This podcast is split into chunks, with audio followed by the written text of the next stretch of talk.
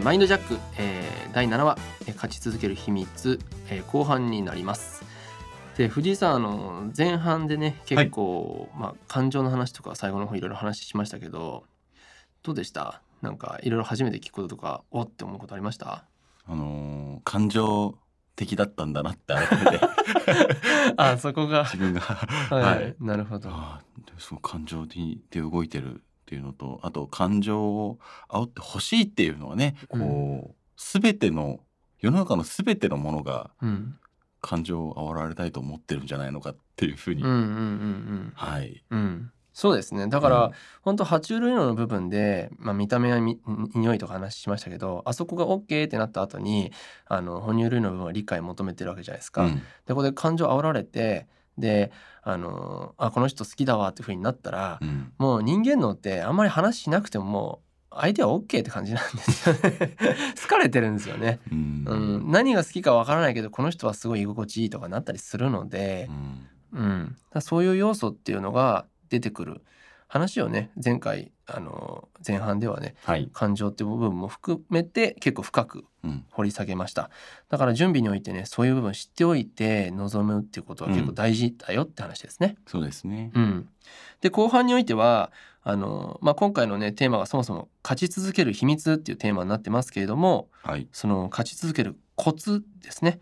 僕が日々あの勝ち続けるためにどうしてるかっていうこと、うん、具体的にはマインドセットになっていくんですけれども日々こういうことをしてるんだよとかこういうことを考えてるんだよってことをあの話していきたいと思います。うん、うん、早速じゃあ入っていきますね。はい、はい。ではまず書いてほしいんですが3つの素直ですね。三つの素直。はい。はい、うん。あの素直とかっていう単語って結構聞きません？そういう自己啓発とあかそうですよね。営業とか、はい、うん。なんか講座とかでもうん。小学生かと思うんですけど先生の言った通りにしましょう。はいはいはいはいはい。小学生かと思うんですけどね、うんうんうんうん。うん。それ言われるってことは素直じゃない人たちがうん。多くてうん。かつ自分もそうならないようにうん気をつけなきゃななんてうん。思ったりしますけどね。うん。うん。あのなんかその成功の最大のコツは素直とかって言っていろんな人も言ってるじゃないですか。で僕も言われたことがあるしあのさっきの藤井さんじゃないですけどそのまま受け取ってたんですよね。うんだから要は言われたこと全部やるみたいな、はい。もう思ってたんですけれども今はちょっと違うんですよね。あ違うんですか？うん、まあ、3つの素直って言ってるぐらいなんではい。藤井さんは素直っていう単語を聞いた時にそういう、まあ、成功の最大のコツはその素直とかっていう話とかもどどのように捉えてます？その素直って。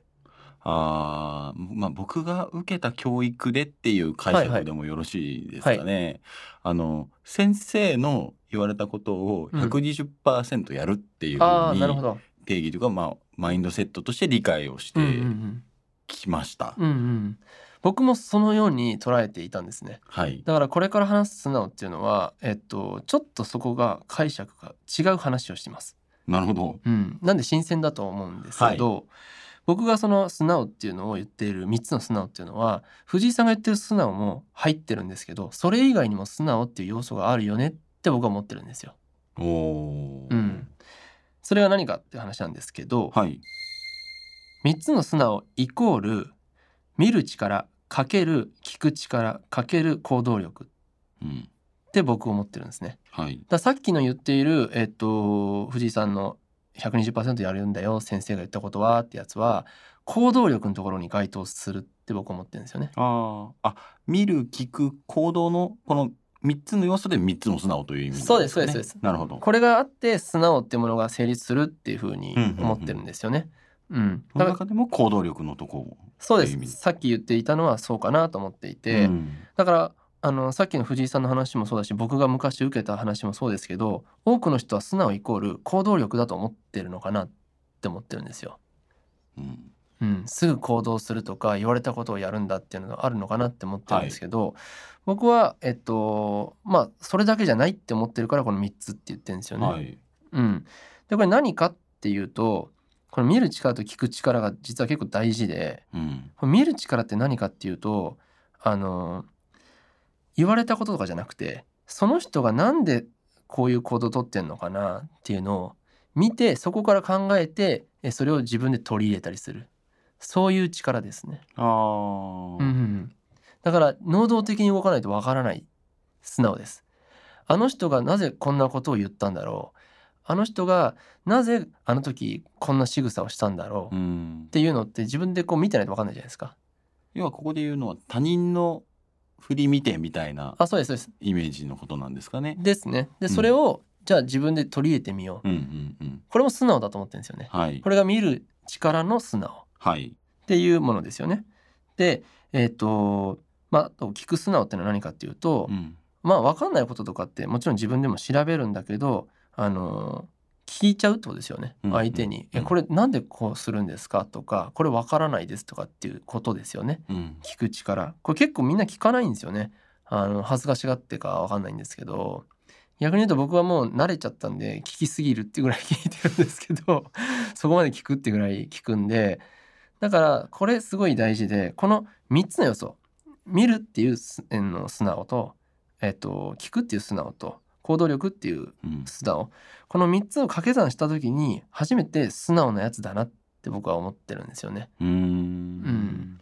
だから見る力が1個しかない1しかない。聞く力も1しかない。行動力が10あったら10じゃないですか。うん。でも見る力が5あって聞く力も5あって行動力5あったら、うん。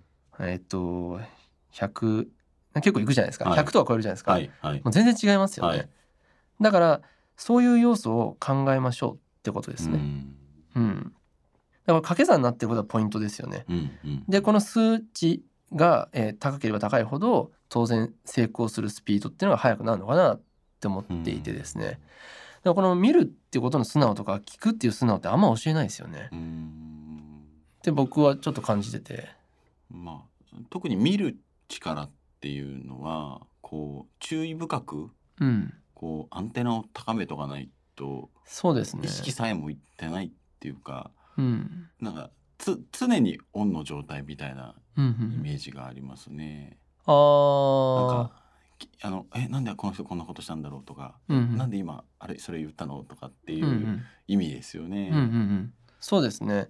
だから例えば、えー誰かがあのじゃあ自分がなんか見ている人、うん、あの人をちょくチェックしようと。例えばじゃあ FP で FP の先輩がいてすごいなんかこう、うんううん。まくやれてると。でなった時にその人にあののやってるシーンを見ようってことでついて回ったとするじゃないですか。でずっと見てるわけですよね。で見ててなんか変だな。なんであの時こういうことしたんだろう。なぜあの時にこの資料を出したんだろう、んんなぜあの時に場所を移動したんだろうと。かまあいろいろあるじゃないですか。うんでそれをまあやってみるってなったら、えっと、見る力と行動力だしそうやってみるのもいいしプラスなんであれやったんですか？って聞いてみるのもそうだし、その掛け算が大事だと思ってるんですよね。でこれなく言われたことだけをそのまま鵜呑みすると思わぬ壁にぶつかった時に思考で柔軟に対応できないんですよね。なるほど。うん、これがうまくいかなくなったから何々さんに教わったことはもう無理だってなるんですよね。そういう人いるじゃないですか。いますね。うん、いや違うでしょっていう話じゃないですか、だからそれは何が違うかっていうのを考えられる力を養わなきゃいけないので、だから見る力と聞く力とその行動力っていうのを掛け算して初めて素直だとっうんていうふうに僕は捉えてるって感じですね。でもなんかお思ったのが聞く力も何でもかんでも聞けばいいってわけじゃなくて、そうですね。とりあえず自分で調べてとか、それ調べたのとかって昔怒られたりしてたんですけど、はい。そう調べて自分で考えて、うん。まあそれがちょっとイコール見る力のにもはい。なってると思うんですけど、はい。それを調べた上でこの点が分かんないんで教えてくださいとかっていうのは結果的にうん、その見る聞く行動はいにつながってるんだろうなっていうふうに今思いました。そうですね。はい。だ聞く力とかを、えっと、ただ聞くのと聞いた上であの自分の中で仮説を立てて、うんうん。でやってみました。でこういう結果が出た。僕はこういうあの答えだと思ってるんですけどどうなんですかね何々さん、うんこれうん。要は答え合わせで聞く、っうん。てなると向こうにも別に嫌味はないし、あお前そこよく見てたねって話から、うん。いや実はこここういう意味があるんだよって話になったりするので、あの行動力の方もレベルアップしたりとか聞く力もレベルアップして相手からもいろいろ教えてもらえるっていう。だこの素直っていう要素が大事かなって僕は思ってるんですよね。うん、どどう思います？聞いて。いやあのー結果的には同じうん認識だったというか、うんうんうんはい。なんかこう分解して見ていくとあ確かにそうだよなって。うん。でも見るに関して言うと結構あの要は素直って先生にこう対面でこうでこうでこうした方がいいよってその時だけ集中してればいいとあ思うんですけど、あ、うん、なんか見る力っていやあのとなんか自分以外みんな師匠みたいなはいなんかこうマインドセットみたいなはい。ところもオンになってるので、うんうんなんかこうその時だけではなくてうんうん。常にこうアンテナを張っていく必要があるのかななんて思います。ああなるほど。うーんそっか。うんうん。そうですね。まあアンテナ張ってるっていうかなんかそうだな。まあ好奇心なのかな。でも僕の場合アンテナ張ってるってイメージあんまないですね。好奇心に近いですよね多うん分おっしゃってることうが。んなんでだろうっていう感じが出て、でそれをメモしておくとか、はでもしかしてこういう要素があるのかなっていうのでやってみようとかい、うんでやってみてあれ？何々さんがやってるのとちょっと違う結果が出たってなれば答え合わせが必要になってくるじゃないですか。うん。うん、だそういうのをやっていくっていうのうんは日々やってますね、うん。僕は。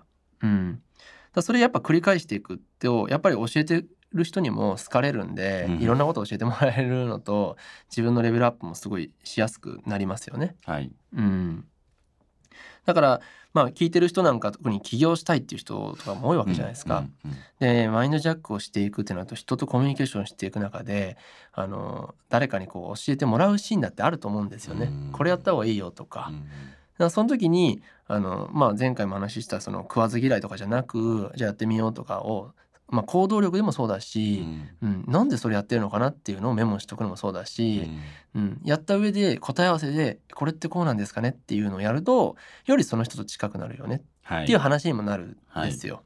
うん、そういうマインドセットのうん。話ですよね。なる。ほど。うん、で、まあ、その上でやっぱ大事になってくるのって、はい。あのまあ、その学習の壁っていうのを超えることかなって僕思ってるんですね。でこれ何かっていうとあの人間ってはい。その学習をする時にあのやっぱり壁になっちゃう部分があって要は何かを学ぶ時の妨げになっちゃう部分ですよね。うん。うん、でこのブロックを超えないとその素直にこう相手からのはいあの言葉だったり聞くことができなかったりとかやっぱあるんですよ。でその壁って何かっていうとそれ知ってますっていう、まあ、本であ。見たことありますっていうのが頭に一瞬よぎるとその人にこれやるとこうなるよって仮にアドバイスされても知ってるからって感じでスーってこうなんかブロック入っちゃうんですよね。ねわかります？わかりますわかります。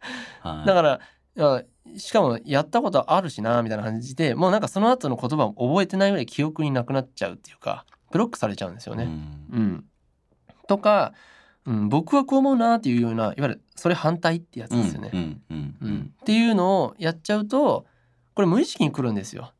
無意識につどつど来るんで僕も意識してあなんかブロック来たわみたいな感じであなるんですけど、うんそれを意図的に外してあの話を聞かないとあの相手の話が入ってこない自分の現実でこう歪めようとしちゃうんですよね。うん、色眼鏡がかかってるような感じですそう。なんですそうなんです色眼鏡かかっちゃって見えなくなっちゃう。ううんんでも本当は同じアプローチ、えーの話知ってたとしてもそのアプローチの土台となる考え方ややり方によっては違う結果が出たかもしれないのに、うん、知ってるしなとか、うんうんそれってこうだと思うのになって言った瞬間にでもそれでうまくいってる人もいるわけじゃないですか、うんの話は聞けなくなっちゃうっていう。だかうんらこれをあの壁を越えていかないと、まあ、コミュニケーションしていく上でブロックになっちゃうんで、うん素直になれないっていうとこですね。そうですね。うん、だからあの僕とかはあのこれ僕の実際の話なんですけど、えっと、例えば誰かと仲良くなりたいなとかはい。あった場合相手が例えば、まあ、これおすすめだよとかなんか言ってきたりとかこうなるとこうだよとかあると思うんですけど、うんそうするとその時は、まあ、遮んないで、えっと、一旦一呼吸した後に「あちょっとメモしていいですか?」とかって、まあ、言うよう言うんですね、はい僕。で言って「あのああいいよ」みたいな大体になるんで,、でそれで、えっと、スマホでメモするとか、まあ、紙にとか、うん。まあ、紙とかの方が多いかなって思うんですけどうん。で紙だったら絵とかも描けるからまあその矢印書いたりとかしてあこういうことかっていうのをやったりしてで例えばじゃあおすすめっていうのが映画とか本とかいろいろあると思うんですけど、そういうのはもうすぐその日のうちに買ったりとか、うん。あのまあ、見たりとかうんうん。するとでそれをこう報告するわけですよ、うん。フィードバックとかすると、まあ喜ばれますよね、はい。あ早いねみたいな感じで,、はい。で早速これちょっと見てみようかなと思いますとか。あので僕が捉えた何々さんがおすすめおすすめしてた理由はちょっと分からなかったですけどこういう要素かなって思ったんですよね。僕はこういう部分が特にこう感じましたとか感想とか送ると、なんかあのあの向こうもあちゃんと見てねってなって。でそれってどういうことが起きるかというと次のアポにつながるっていうね、まあ嬉しいですよね。確かにそれやられたら方ですよね。うん。うん。そもそもの人が何かを教えても動かないじゃないですか。うん。藤井さんが例えば今までの友人や誰かお客さんとかにはい。これするといいですよとかあれおすすめですよって言ってあ本当ですか？ありがとうございますって言って実際にその通りに何か買ったりとか行動した人ってどれぐらいいます？うんあんまりいないですよね 正直。ですよね。はい。でもしその中で一人でもあの藤井さんと、まあ、当日から帰り探したんですけど例えば本とかですよ、うん。書店行ってもないからあの一応アマゾンで注文しましたとかって言ってそれでなんかその まあ注文履歴まで送ってきたらちょっとやらしいかもしれないですけど早速届いたら読もうと思うんで楽しみですとか言ってとか来たらちょっと嬉しくないですか？いや嬉しいですしこいつ人たらしい。あそこまで思人う。たらしだな。でもなんか仲良くしたいなって思いますよね。悪い気はないし、はい。素直だな。一生懸命勉強しようとしてるなって思いますよね、だかうんらそれはやっぱ僕やりますよね、うん。うん、であとはやっぱりそのアポにつながるって言いましたけど、うん、それを読んだら僕はこういうふうに思ったんですけどでもなんでわざわざあの本をチョイスしたのか何々さんのこと逆にもっとあの知りたいんですけどって言ったりすると次会いやすくなったりするんですよね。うんうんうんうんうん。なんであの本選んだんですかって、うんうん、っていう話を。しょうがないなとか言いながら 次のセッティングができたりとかそうすると好かれるしもう次をどんどん教えてくれるじゃないですか、こういうのをやってますね。うん。なるほどね。なんかこう、ポジティブなことがどんどんこう大きくなっていきそうなイメージを今そう聞いてですね。て思いましたね。うん、向こうもなんか嬉しい気持ちでいろいろやってくれるのでう、んあのなんだろう嫌な気持ちがあってとか義務的なものじゃなくてうん進んでやってくれるので、うんなんか1時間だった時間を気がついたら向こうはその喜んで話してるから2時間とか伸びることだって全然あるわけじゃないですか。こちらとしてはいいけれどまあ相手の何々さんは時間大丈夫なのかなって思ってしまうぐらい、うん。でも向こうが喜んでくれてっていうこともあり得るんでうん。だからこっち側もやっぱりうあの受け取ったものを実践することで、うん。フィードバックとかで恩返ししたりとかしていくってなるとやっぱり借り物競争でうん。どんどんどんどん早く、うん。あの成功していくっていう感じになりますよね。うん。うん。っていうのをやってます。うん、でこれ言ってるのはやっぱり一番最初に言ってるのはやってる人いないよねっていうのが僕はやっぱ周り見てて思うのと、うんまあ、見る力とか聞く力っていうのは、まあ、あんまり知らないのかなってちょっと思ったりもしたので、なるほどね。うん、だから結構大事だよって話はあのしますね。まあそうですね。うんうん、で次がですね、はい。1%工場工場っていうのは、えっと上に向かうってやつですね。はい。うん、でこれ何かっていうとあの、まあ、結構みんな目標とかをあの、まあ、前回目的はそんな明確じゃなくていいって話もしましたけど目標とかいきなり高い目標バーン掲げたりとかよく分かんない距離感分かってない中作る人いるじゃないですか。うん、なんか来年年収1億とかなんかいきなり言ってくる人もいるぐらいなんでそういう世の中ですからその距離感分かってんのかなとか思ったりするんですけど、はい。そういう人いっぱいいるんですけどそこよりもまずその一日一つでいいからどんなに小さなことでもいいから何かに気づけるようになること、うん。あ昨日よりもあの今日の方がちょっとレベルアップしたっていうことを自分で実感できるようなサイクル作った方がいいよってやっぱ言ってるんですよね。うん、あ地に足つけながら一個一個、あのー一つ気づけた。で一日一つ気づけるってなると、まあ、1%だとしても、まあ、365日と結構な量になるじゃないですか。おお、三百六十五パーセントじゃないですか。そうなると。くりで言うともっとかもしれあ、ない、そうです。ね。確かに。そうそうそう。うんっていうのを考えるとあのバカにできないよねって話になるわけですよね。うん。うん、だって投資の世界でも年利30%したらバフェットさんって言われてるわけじゃないですか。うんでも1日1%の自分の自己成長ってなって福利って言ったら30%あっという間に超えますよ。うんうんっていうあの話ですよね。だから些細なことで本当よ良いと思ってるんですよね。だからまあ、えっと、前半で話した僕の中ではじゃあセミナー中になんかつまんないなって思った瞬間にハッとしたとか言ったじゃないですか。じゃああれ気づいてメモしただけでも僕の中ではい1%なんですよ。うん。うん、まあそういうのでもいいし何でもいいんですけどなんでだろうって思ったことでもそうだしそれを積み重ねることがあのとても大事うん。って思ってるんですよね。でこれには日々やっぱポイントとしてやっぱ考え続けることが必要ですよね。そうですね。確かに。うん、なんでだろうっていうそのなぜっていうのを常に考える必要があるんであの当たり前になってることとかも無意識になっちゃってることもいっぱいあるじゃないですか、うん日常生活に。はい。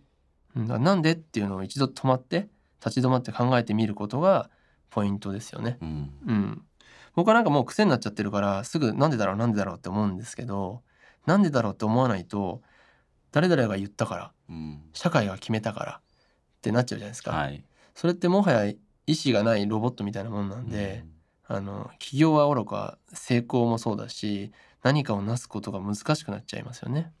うん、まさにこの収録をしててすごく思いますけど、うんうんその圧倒的にあの僕のフィルターなんですけど、はい僕のフィルターよりもはい。その一つ一つになんでだろうって考えてる回数が多いんだなってよくわかりました。あ本当ですか？はい。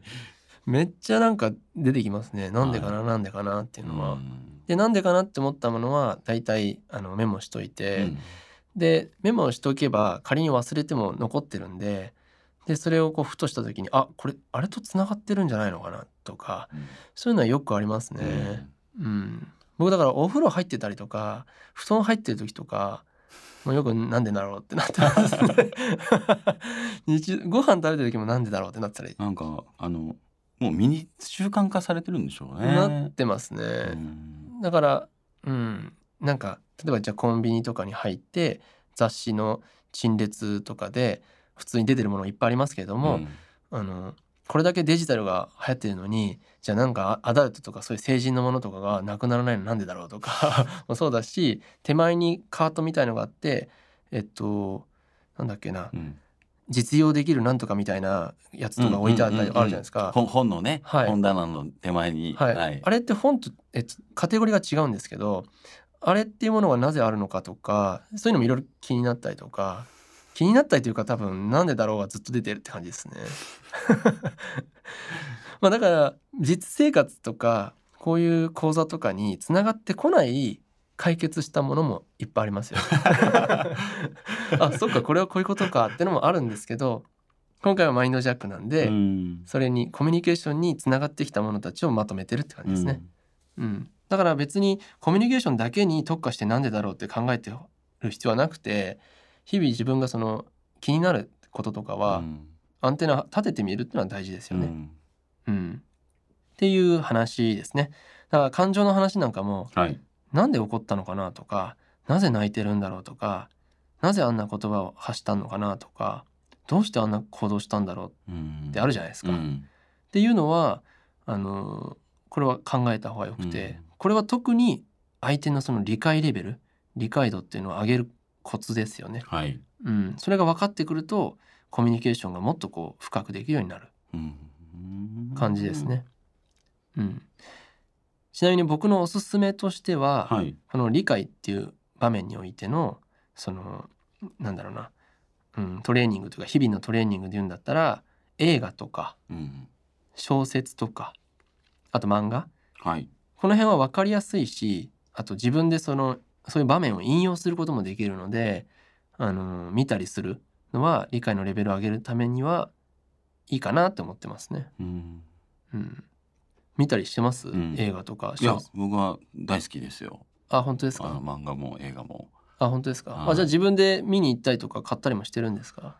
そうあまあ買う、うん、映画は行きますし、うんうん。まあ今こうタブレットとかでもこう契約したら見れたりするのでまあ映画の方が多いかな、うんうんうんでもまあまあでも漫画も立ち読みするかな。なるほどなるほど。はい。うん、あれをなんだろうストーリーで見ていくのは別に一読者として楽しむのもいいし、うん。映画もそうなんですけど今度はじゃああの2週目とかするときにあのこのシーンでなんで感動するのかなとかなんでこのシーンみんな好きなんだろうとか、なんでここであのうるってくるんだろうとか、まあ名シーンとかねるじゃないですか。ありますよねアうん。ニメも、ん。そういうのをストックしていくっていうのはすごい大事だったり。うん。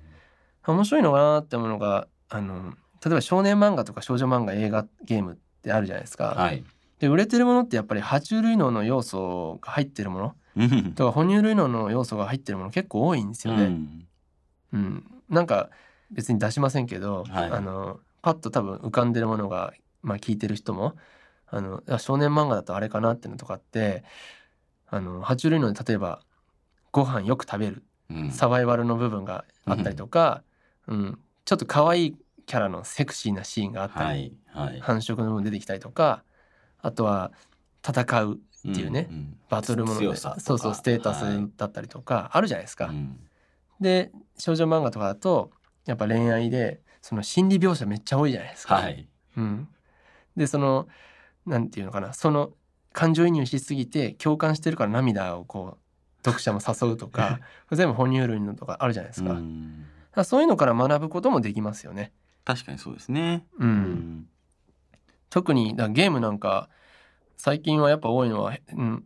まあ、世界が平和だからと思うんですけど世界が荒廃しているようなあの大地で生き延びていくような話とか、ゲーム多いですよね。うん。うん、なんか不思議ですよね。う。ん。爬虫類脳がやっぱ言ってんのかなと思うんですけど、うんうん。平和すぎて生きてる心地がしないから 疑似的にもそういうサバイバル経験したいのかなっていうのまあそういう意味だと僕ホラー映画も好きで。あそうなんですか？はい。めっちゃ好きで。なんで好きなのかなって昔思った時にそこに、えっと、日常にはないスリルというか、はいはいはい。その非日常感があるから、うんうんあ好きなんだろうなって。そうですね。まあ多分サバイバルの部分だったり感情を煽ってほしいっていう要素が あるんでしょうね。はいへえそうそうそう。でもホラーとかもそうですよね。ううんん。そうなんですよ。こういうのを知っていくってのがあの日々大事でだから日々ねあの身の回りにあるものからでも全然学習できることってあるから、そこを気づきにしてほしいなって思ってるんですよね。あの結構前に僕が話したその電車の中で黒人が横になってたとかあるじゃないですか。あれもなんていうかあのシーンを素通りしてたらあの気づかなかったと思うんですよね。うんでなんでだろうって思ったから僕の感情がその動いたざわってしたのがうんあってそれを追いかけた結果そういうことかってのは分かったわけじゃないですか。うんだこういう日常の中で自分が心が動いた瞬間とかそういうのをあのなんでかなって追いかけるのはすごい大事ですよね。あとじゃあ実際この感情が動いた時にあれ？なんで今これ自分感動してるんだろうとかなんで起こったんだろうっていうのはやっぱメモとかをしておくといいんですかね。そうですね。その方がいいかもしれないですね。うん。その場で解決できるか分かんないじゃないですか。うん。例えばあのじゃあ漫画とかをタブレットに入れてて移動中に見た時にそうだったとかしたら、それなんでだろうっても分かんないじゃないですか。しかも今ストーリーの途中でいきなりフラットになっちゃったみたいな状況だったら、うん。ストーリーの方が気になるだろうし、うん。だったらその要素だけあのメモしといてここがすごいグッときたとかは置いておきながら、で後でそれを考えてみる。うん。っていうのはポイントかなと思いますね。うん、僕はだから小説とかも結構ありますね。うん。小説って文字じゃないですか、うん。映像もなければ音もないですよね。なのに文字だけで心が動くって結構その想像力かき立てるようなその、文章の流れとか必要になるんで。うん。うん、そういうのは結構あこれすごいなっていうのとかうん。うんなるほどなって思うこともいっぱいありますね。うん。うん、だから昔は全く本読まなかったのに、うん、今読みますね。うん、っていうのが、え2つ目で。で3つ目がですねはい。言葉は手段に過ぎないっていう話ですね。マインドセット。言葉は手段に過ぎない。はい、どういうことですかね？これはうん。うん、理解って感情の共有ですよって話前にしましたよね。はいはい、どのように感じてるかっていうのを共有できるとぐっとこう近くなってうんうんうん実感するって話あったじゃないですか。理解し合えるみたいなはいことですよね。そうですそうです。んでこれって言葉以外にも感情の共有できるよって話です。うん例えば、ボディーランゲージとか、うんうん、リアクションとかもそうなんですよね。うん、で感情の共有ができればだから言葉は手段だから言葉以外でもいいよっていう話うんなんですね。でこれを僕はすごいあの切に感じたのがあのまあベトナム人の友人いるんですよ。はい。で すごいですね。そうなんですよ。これは、えっとまあ、仕事で昔ベトナムに行った時に宿泊先のフロントで働いてる男の人なんですけど、はい。その彼と仲良くなってでそれ以来よく連絡を取ったりしていたんですね。え、フロントの人と仲良くなったんですか？そうですそうです。面白いですよね。フロントの人なのにベトナムわかんないよとかって言って、まあ、ホーチミンだったんですけどそしたら彼がバイク出してくれたりして「あの乗れよ」とかっつって乗せてあちこちお店紹介してくれてなぜかいろいろおごってくれましたね。そうそうなったりして仲良くなったんですね。で彼があの後々日本に来て日本語学校に勉強するっていうことで来てたんですよね。はい。でな日本語はだからまだ完璧じゃないんですよ。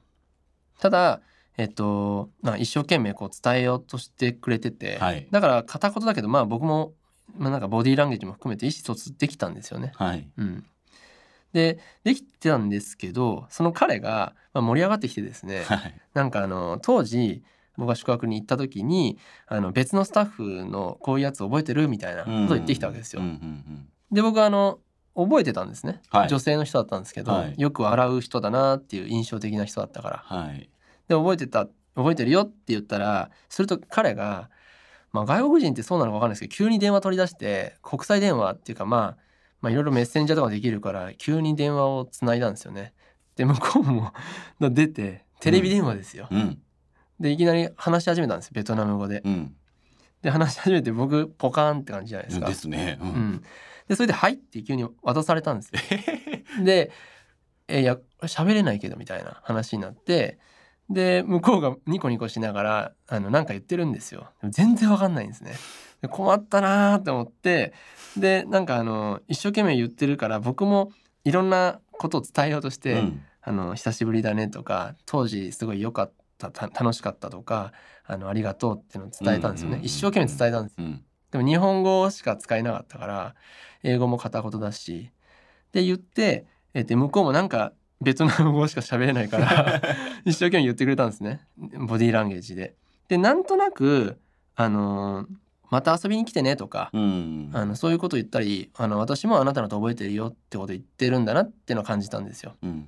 でそれを隣にいる日本語ちょっと喋れる友人にあの言ったら「えそういうこと言ってんのかな?」って言ったら「あそうそうそう」ってって言ってだから向こうもまた来てくれるの楽しみにしてるよみたいなうん話を言ってうんで「ああよかった」ってなって最後お互い手振って笑顔であの電話切ったっていうのがあるんですね。であ伝わるんだなっていうのが思ったんですよね。だから言葉にとらわれすぎるとあの良くないのは何を言おうとかってなっちゃうんですよね。あうん、マインドジャックってコミュニケーションじゃないですか。だから特に次回からあの短期戦略長期戦略で僕の具体的なステップを話すわけなんあ。で、うん。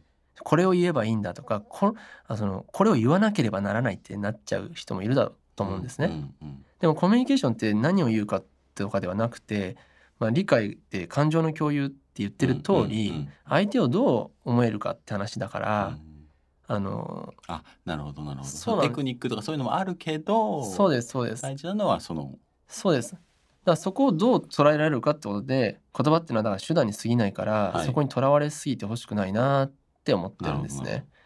うん、じゃないとあのこれ言えなかったからダメだ失敗だってなっちゃうと思うんで そうじゃないじゃないですか。で失敗だって思ってるかもしれないけど相手からしたらあれ？急に会話の途中でなんか落ち込んでるなってなってても意味ないじゃないですか。うんうんだからそういうことですよね。うん、僕はだからこのベトナムの方との会話で結構あ本当に言葉とかっていうのはあの一つの手段に過ぎないんだなってのは感じたんですよね。ううんん、実感したってのが大きいですね。う。ん。うん、だからこういうのも入れました。うん。なるほど。うん、でもありません？なんかその囚われすぎちゃうっていうか。なんかあのー英語の先生がうん。外国の方に喋りかけられておたおたしてて。なんかもう気持ちで身振り手振りまあその話は誰から聞いた？そのご夫婦で奥さんの方がもう TOEIC 何点みたいな、はいはい。すごい優秀な先生だけどあの道で話しかけられた時に止まっちゃったとかっていう話と、はいはい。なんか似てるなと思って。あそうですね、なんか身振り手振りでこうそのご主人がこう一生懸命教えてあげたことの方が伝わったっていう話を聞いて、あ似てるなと思って。そうなんですよ。だからそこをあのあんまり、うん、間違えないようにしてほしいなっていうのは思ってますね。うん。うん。で次がですね。はい、摩擦は相手を知るきっかけ、うんですね。うんうん、これも結構大事であの絶対コミュニケーションってしてると摩擦起きるんですよ。はい、これ絶対起きます。はい。あの避けようとしても起きるんですね。う。ん。うん、でやっぱみんな現実は違う。教室の中動物園って話しましたけれども、うん。違うのであの知らなすぎて地雷勝手に踏んでたとか あるわけですよね。相手が急に怒り出すとかはい、あるわけででよくあるんですよね。うん。うん、でこれをみんな避けようとするじゃないですか。うん、でもこれを避けようとしないことってことですよね。摩擦って悪いことじゃないんですよそもそも。うんうん相手を理解する上ではあのとても大切なことだしはい相手を本当に好かれるためには絶対に通る道なんですよね。はいうん、だから摩擦は悪いことじゃないよっていう話でむしろあの、うん、摩擦を恐れすぎて相手を理解することやめてこうなんか当たり障りない距離だったりとかにするとどういうことが起きるかというとやっぱ無関心になってきますよね。うん。うん。いませんあの冷めたカップルとか、まあ、冷めた夫婦とか、はい、あのまさにこういう人たちが多くてうん。摩擦を恐れすぎてもうめんどくさいって思ってるんですよね。うん、なんかあのどうせ怒られるんだったら触れない方がいいよね、うんとか、うんうん。あのなってしまっちゃってる人やっぱ多くて、うん。そうなると次第にこう触れないように触れないようにってなった結果無関心になっちゃって一緒に同じ空間にいるのになんかこうおかしなことが起きてるっていまあそれはよくある話じゃないですかね。う よくある話ですか？そうだからこれは本当にきっかけに過ぎないしきっかけはすごい大事なことなんでより深くあの理解するそれこそあのなんだゴッドファーザーって話しましたけど長期戦略でマインドジャックで本当に末永い関係を築いていく上にはいい部分だけじゃなくて悪い部分もうん。受け入れてもらって、あの関係築くわけじゃないですか。ってなった場合摩擦って避けれないですよね。うん。うん、まあ、なんかよくカップルとか夫婦でもやはり喧嘩しないと、うん、そのまあそれが摩擦って意味だと思うんですけど、はい、なんかううまくいかないよみたいなうん、のっていうのはまさにそういうことなんでしょうね。そうですね。ん。だからあのそうですね。摩擦がむしろだから喧嘩とかって僕は全然推奨っていうか、うん、あそこで摩擦を知れたってことはお互いの本音とお互いのその、えー価値観現実っていうのに触れることができたわけじゃないですか。うん。でそこでさっき、えー前半でも話したように感情を認識するって話あったじゃないですか。はい。摩擦起きた時に嵐をぶつけ合って戦争するんじゃなくてそれを認識し合えたらうんあのあだからここでこうなったんだ。うん。そしてなぜ俺はこうなったんだってのは分かっていればコミュニケーションの仕方ってもより振り踏み込んでできるんですよね、うんうんうん。そうするとむちゃくちゃいい関係になります。まあ、こここの感覚は結構皆さん肌感覚で分かるところも多いかもしれないですね。あ本当ですか？のけん喧嘩喧嘩するほど仲がいいってよくああ言いますね。いうのはまさにそういうことでしょうね。だから僕最近思うのが、はい、その顔が見えてればいいけどうん、例えばメールのやり取りとか、はいはいはい。あれ結構感じが生みやすいなと思う。あありますね、ええ。ミスコミュニケーションはめちゃくちゃやっぱ起きますね。最近もうそれもちょっと僕も反省することがあって。う、んうんうん。はい。あ結構あります？いや本当にまさにそれはあのメールのやり取りだけでうんうん。やっちゃってた部分があるので、うん。お互い勘違いしてて、うん。摩擦が起こってたっていうのがうんうんうん。まさにあったので、そういう時ってどういう対対処っていうかしてます？いやもうあの正直こういう部分が嫌ですと。うんうんうん。正直言ったんですね。うん。そしたら「えそんなつもり全然なかったんだけどこの文章は」みたいな。あなるほどね。そうそうそうそう。うんうんうんえでもすごいそんなもう僕はナイフでえぐられてるかのように傷ついたんですけど、うんうん。とかちょっとえごめんなさい。全然そんなつもりなくてっていう、うん。あそれもすごい大事ですね。うんあそうですかみたいな,、うんうん。なんじゃあごめんなさいみたいな、うん。だからちょっとこういう強い感じで僕も返すようになっちゃっててとかっていう話があったので、うん顔が見えてるのはまだそのやりやすいですけど、うん。見えてないことが最近多いなっていうのもあるので、だやっぱ僕がやっぱ言ってるのは摩擦はその人を知るきっかけって言ってる通りできっかけなので、うん。えーきっかけに対して藤井さんはあのなんだろう自分はこう思ってることを言ったっていうアプローチ取ったわけですよね。はい、うん、でそれでお互いの違いを認識できたわけじゃないですか。そうですね、うん。だから僕がやったりするのはあのあもしかしてミスコミが起きてるかもしれないので一度お電話していいですかとかうんあの一回整理したいんですけどって言って、まあ、電話するケースもあればあの遠方とかだった場合はあのこの部分ってこういうふうに言ってますが僕はこのように認識してこうしてますちょっと丁寧に書いたりとか、うん。時間手間はかかるんですけれどもあのそういうのはやりますね。はい、うん、ミスコミュニケーションっていうのはやっぱ起きるんで、うん、それは起きる前提って思わないとなんか効率効率で考えるとあの摩擦が起きた状態のままあの大爆発みたいな のがもう起きてはい。最後は感情論でなんか大戦争みたいな なんかあるじゃないですか。言った言わないとか。ね。はいありますね、うん。特にだお金絡んできたりするとそういう事業云々でああだこうだってことも起きるのでその都度そういうのはあのやりますね。うん。うん、だから摩擦起きてもあの変な関係になったっていうのはここ数年はもうないですね。それは僕単位じゃなくてチーム単位うん。一緒に何かやってる単位で、うん。それはこうだねっていうのをやっぱ言ったりするし、はい、うん、それは大事だなと思いますね。うん。うん、あでもイメージできましたか？はい。うんうんうん、そう。だから摩擦起きたらむしろチャンスって思ってほしいなって思ってますね。そうですはい。うん、っていうのがあって次がですね。はい、感情のストックを持てですね。うん、でこれどういうことですか？ストックを持って。はい。うん。これ何かっていうと、はい。えっと1%工場とかでもいろいろ話しましたけどあの感情を認識することイコール理解することっていうのをまず言いましたよね。うん。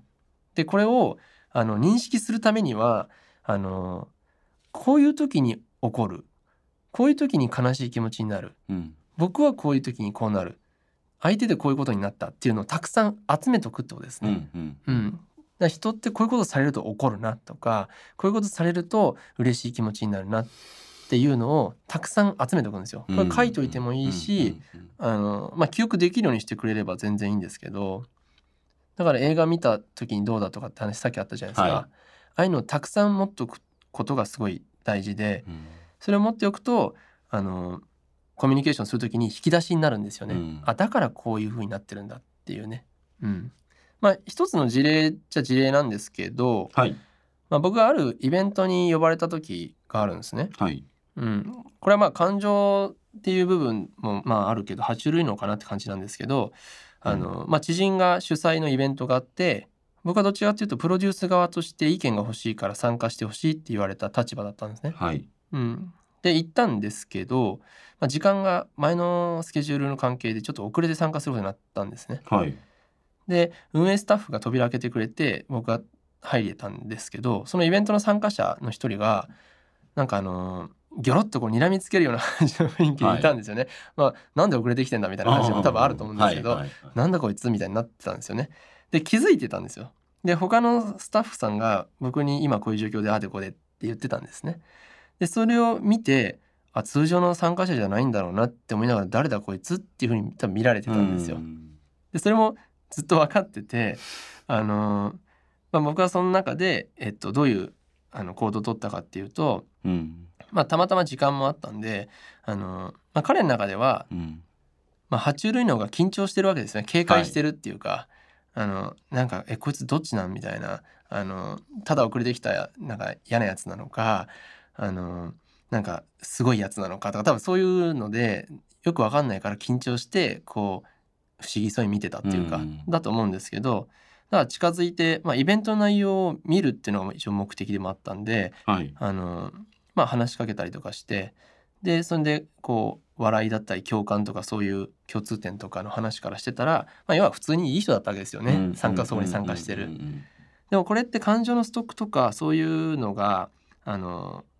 ななんでこういうことが起きるのかなっていうのが分かってないと、うん。うんあのなんかめっちゃ睨んでくる なんか人がいるからスルーしようっていう多分普通はなると思うんですよね。うん、でも僕の場合はあのそういうのも分かってるのであのまあ爬虫類の話ですけどこれは感情のストックをたくさん持っとくとはい。相手の情動が分かるから、コミュニケーションに一時期、うん、一旦なんていうのかな壁？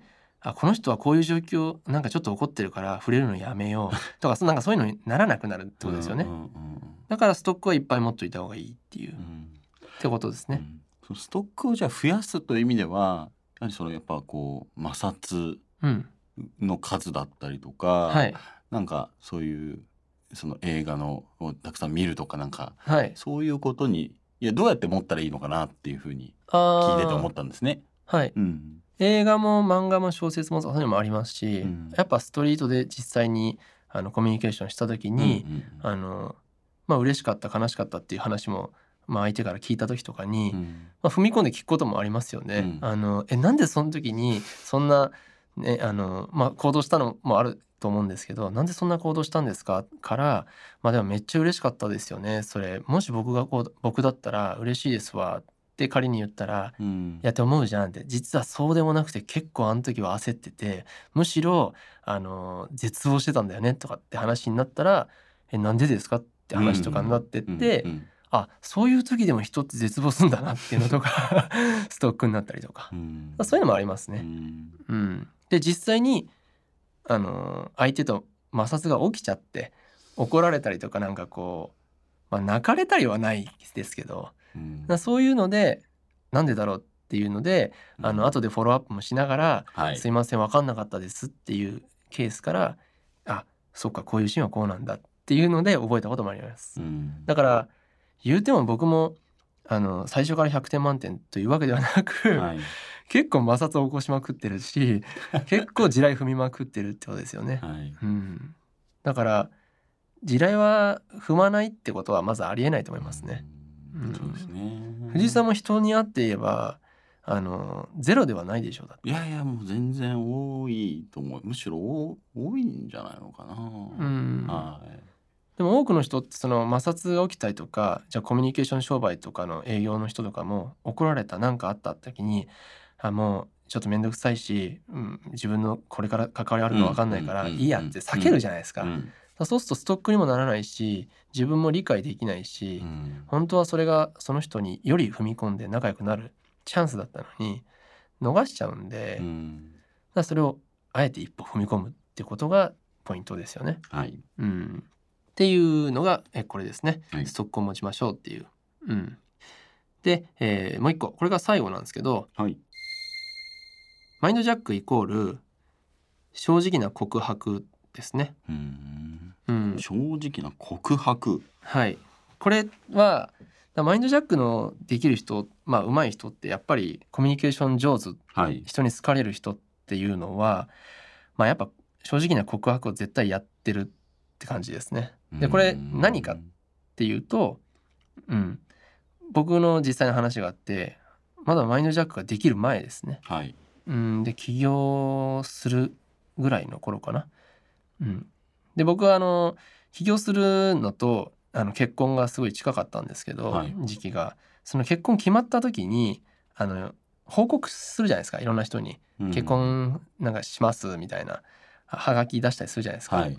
でも僕あのそれしようって奥さんとなったんですけどとはいえその直前までホームレス状態なんであのほとんどの人と誰も連絡取ってないんですよ。はいだ出す人ってまあ親とか本当ごくごく近くの人でうん。他はまず取れない連絡が、うんだったんですね。で迷惑かけたっていう意識もあるし、まあ、物理的に取れなかったってことで、あ、あるんですけど、うん。うん。でまあだからそうですねする人たち候補挙げても、まあ、そもそも数名だったんですよね。うん。うん。でその中ででもこの人だけはしなきゃいけないなって人がいたんですよね。はいででそれが、えっとまあ、父親のように、まあ、いろいろお世話になってた恩師がいてでまあその人には報告をしなければって思ってたんですけど、まあ、当然あの連絡途絶えてるわけですよ。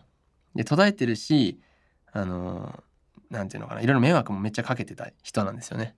うん、で迷惑かけてるだけじゃなくいろいろお金金銭的な部分もいろいろ関わってるんですよ。なるほど。うん、であの本当に例えばやばい時に水道代振り込んでもらったりとか あるんですよ。とか生活費で15万振り込んでもらったこともあるんですね。でもこっちからあの当時の状況上なかなかこう返済できなくて、まあ、恥ずかしくなっちゃったりとか怖くなって、まあ、逃げた、うん、で逃げ続けて5年とか経ってたのかな、うん、連絡一方的に立ったわけですよね。で、向こうもまあそういうやつだなって多分思ってたと思うし、はい、でそしたら でもこういうタイミングじゃないですか。だから、まあ、迷ったけど、まあ、奥さんがその送った方がいいって言ったんでまあ送るしかないかと。で住んでる場所は変わってないのは知ってたんで震える手で本当にまずなんだろうパソコンで何度もあの文章を作ってで、えー、ようやくこうなんか手にオハとか全部そういうのを直した後にあの本当にちゃんとした紙にこう清書してで送ったんですよね。うん、うん、で送った時に正直やっぱああやっちゃったなみたいな感じですよね。怖かったし、まあ、後悔もしたんですけどでも数日後になんかそこで連絡来たんですよね。うん、でなんか言われたのが「お前すごいな」と「感動したわ」みたいなこと言われて、はい、今のお前に会ってみたいわってなったんですよね。うん。で会うことが決まってその人大阪の人なんですけど、はい、で東京にたまに来てるんでで会うことが決まってでまあ会ってで当時のその謝罪を、まあ、してで、まあ、返してなかった、まあ、15万は、まあ、本人も覚えてるか分かんないですけどあの、まあ、気持ちも上乗せして結構多めにしてで封筒に 包んでで渡して。っていうのをあのやったんですね。でもこの時ってマインドジャックとか特になくて僕がしたのはまあ、当時の恩師はあのこういう気持ちだったと思うんですよねって僕に対してっていうのとか。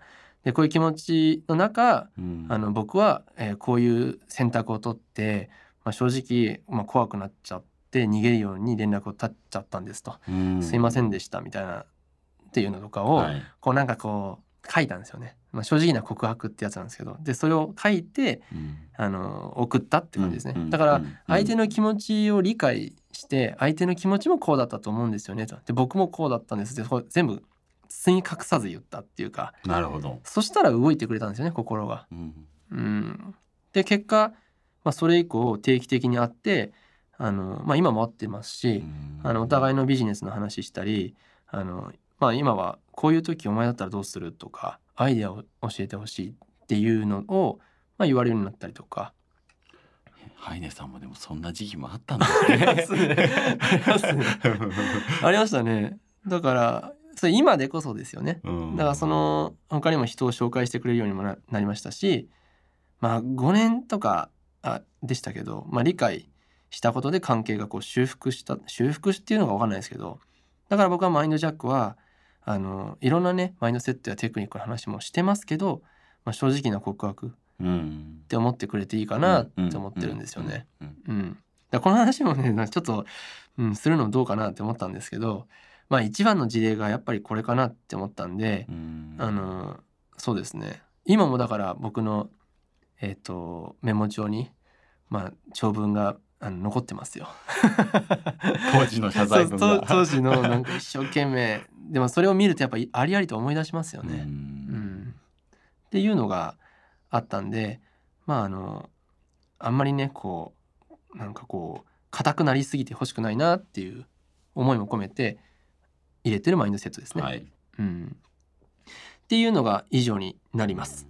うん、どうです？聞いて。いや最後のお話。が なんかすごい心を揺さぶられたって水道代が？うん。まあその誠実であることというか、はい、なんていうか、うん、今の心境ありのままをこう、うん、話すのと同時に相手もこういう感情だったんでしょうねっていうのを付け加えることで、そうですね。うん、まあ、分かり合えるというか、うんまあ、分かり合えないこともあるんでしょうけど、そうですね。はい。帰ってこないってそもそも思ってましたからね、ううん。ん、ただまあ報告だけはしなければっていうので、うん。まあだからきっかけがその機会そういうタイミングだったから遅れたのもあるんですけど逆に言うとそのタイミングなかったらあの送る機会がないのうで、ん。うん今こういう風になってないかもしれないですよね。うん。そうなんですよ。っていう話ですね。うんまあちょっと赤裸々に話しすぎましたけど。はい。まあでまとめですね。はい。で今回だから会う前のね準備段階の話とか、はい。うん。まあ、準備段階の話で3つのノートコミュニケーションをしていくことが大事だよとか、まあ、感情についても結構掘り下げたりとか。僕が普段やってるようなそういうトレーニングというか考え方ですよね。そういうのも話をしました。ちょっとボリューム多かったんで前半後半って感じになりましたけれども、はいうん、トータルで聞いて藤井さんなんか特に印象に残ったのは、まあ、さっきの話、ね、抜きにしてなんかありました？抜きか。うん。そうだな、まあ、印象に残ったという意味では、うん。感情のところですよね。いや、うんうんうん。純粋に感情についての学んだことってなかったな。ああなるほど。うっていうんところですよね、うんなんか爬虫類脳の感じは好きとか嫌いとか、うんうん。そう感覚でわかるし、うん。人間脳はこう論理的に考えればわかるんですけど、うん。感情ってなんかふこう、まあ、ふわふわしてたりとか、まあ、嵐っていう言葉があったように、なんかうん急に湧いて出たり、うん。なんか急にいなくなったりっうん。ていうことについてこう体系的に学ぶ機会がなかったので、うん。なんかそれ自体がこう新鮮だったというか、うんやっぱここは学ばないとうん。いけないし、うん。結構コミュニケーション核になるとこなんじゃないのかなと思いました。うん。そうですね。はい、うん、だどんなに、うん、だ論破のね話がまあちょっと出ましたけども、うん。論破しても意味ないですからねうん。本当に、ううんん。どんなに言葉を並べてもなんか要は 自分があのなんだろうえっとちょっとこうなんか指さされて後ろ指さされてそれが嫌な気持ちだから怒ってるんでしょ？それ正当化してるだけでしょ？っていうふうに感情分かってる側からしたら見えますからね。器小さいなって見えますからね。うん。うん、そうなんですよね。うん、だから論破して相手を潰すよりも相手を分かってあげて包み込んであげた方がいいですよね。うん。うん、っていう話ですよね。ううんん、まあ繰り返しねいあのこれを聞いてる方も聞いてもらいながら自分の照らし合わせたり自分の感情が動いた時をストックをね増やしたりとかしてもらったらいいかなって思いますよね。はいうん、なんで、えっと、今回はね準備編でしたけど次回は、えー短期戦略だけにスポットを当てて話をします。はいまあ、でそのまま使えるものになるのでまああのくれぐれも悪用だけはしないようにっていう感じで楽しみにしててください。はいはい、でアクションプランですね。アクションプランは今回3つです。で1つ目が、えー今回の話を聞いて特に心に残ったマインドセットや話を紙に書いて分かるところに貼っておきましょうってことですね。うんうん、結構あの、まあ、さっきの感情の話もありましたけど初めて聞くことも多かったんじゃないのかなって思います。うんうん、あとはなんかメールとかでね送っていただいあそうたりするとはいいいかもしれないですね。そうですね。で2個目が、えっとこれはですねちょっとワークに入りますけど、はい。あの自分と、えー自分以外の人うん。の、え1人つまり合計2人ですよねの感情をちょっとストックしてみましょうとですね。